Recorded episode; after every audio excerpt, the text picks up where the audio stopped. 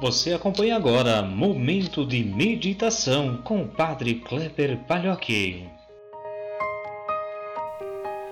Olá, meu irmão, minha irmã, paz e bem.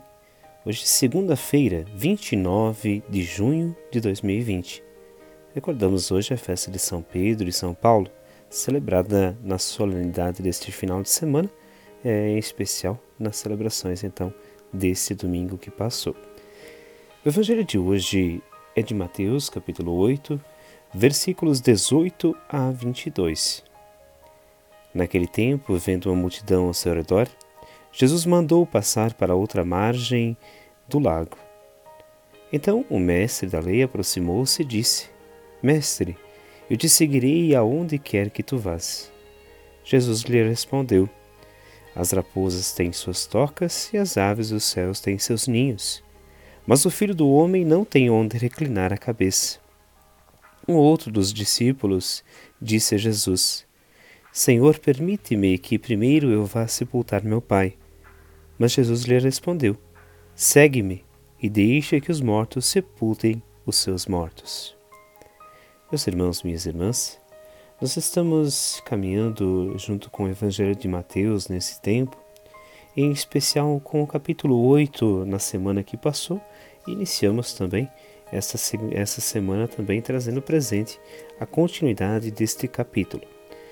Na semana passada, nós olhamos para o capítulo 8 e foi nos apresentado diversas situações importantes. A cura de um leproso, o centurião oficial romano que pede que cure o seu empregado, a sogra de Pedro, que é curada e se põe a serviço, né? Diversas curas acontecem no final daquele dia também. E hoje em especial, nós trazemos presente esse encontro de Jesus do outro lado do lago. E aqui apresenta dois seguidores. Um, o mestre da lei, que se aproxima e pede para seguir Jesus. E aí Jesus chama atenção para este essa, essa atitude de, de soltar-se ao mundo, né? de não se prender. Uma atitude com analogia da raposa que tem toca, das aves que têm ninhos. Ou seja, o Filho de Deus é aquele que não se prende a nada a não ser ao projeto. O Filho de Deus é aquele que não se deixa amarar é, pela comodidade de suas casas, de seus espaços. Pelo contrário, se põe a serviço, se põe sempre a missão. O segundo encontro de Jesus é com um discípulo.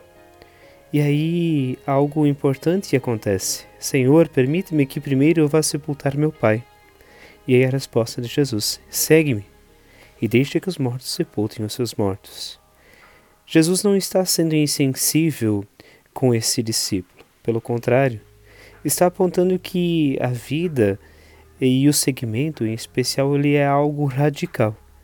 Distingue-se aqui do radicalismo, daquelas atitudes é, que matam, que maltratam, mas radical no sentido de ser algo que se coloca à frente de tudo. Nós olhamos nesse dia, trazendo as duas figuras de Pedro e Paulo, que celebramos, como disse, nesse final de semana, e temos presente sempre este convite do Senhor esse convite de servir e cuidar da vida. Esse, esse convite de transformar a sociedade a partir também da nossa fé. Esse convite de olhar todas as estruturas que nos rodeiam e transformarmos a nossa sociedade a partir de ensinamentos e valores que são caros a cada um e a cada uma de nós. Não significa aqui machucar a vida, significa protegê-la. Não significa defender algumas estruturas, significa defender o projeto do reino de Deus. Se podemos é, crer no mundo laico como construímos é, em nosso país em especial, podemos também crer na construção de uma sociedade a partir de valores fundamentais importantes como o cuidado com a vida, a proteção ao irmão e à irmã, a justiça, a igualdade que devem ser estruturais de toda a base de sociedade. Nós somos irmãos e irmãs. Nós somos fraternos no reino de Deus. Peçamos a Deus nesse dia que Ele abençoe a nós, em, em especial essa semana que vamos iniciando, para que possamos nela construir também este amor com nossa família, em nossas relações, buscando sempre o bem. Que o Senhor vos abençoe, vos guarde e vos proteja sempre.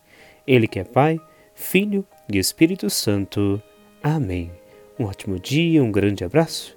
Nos encontramos amanhã.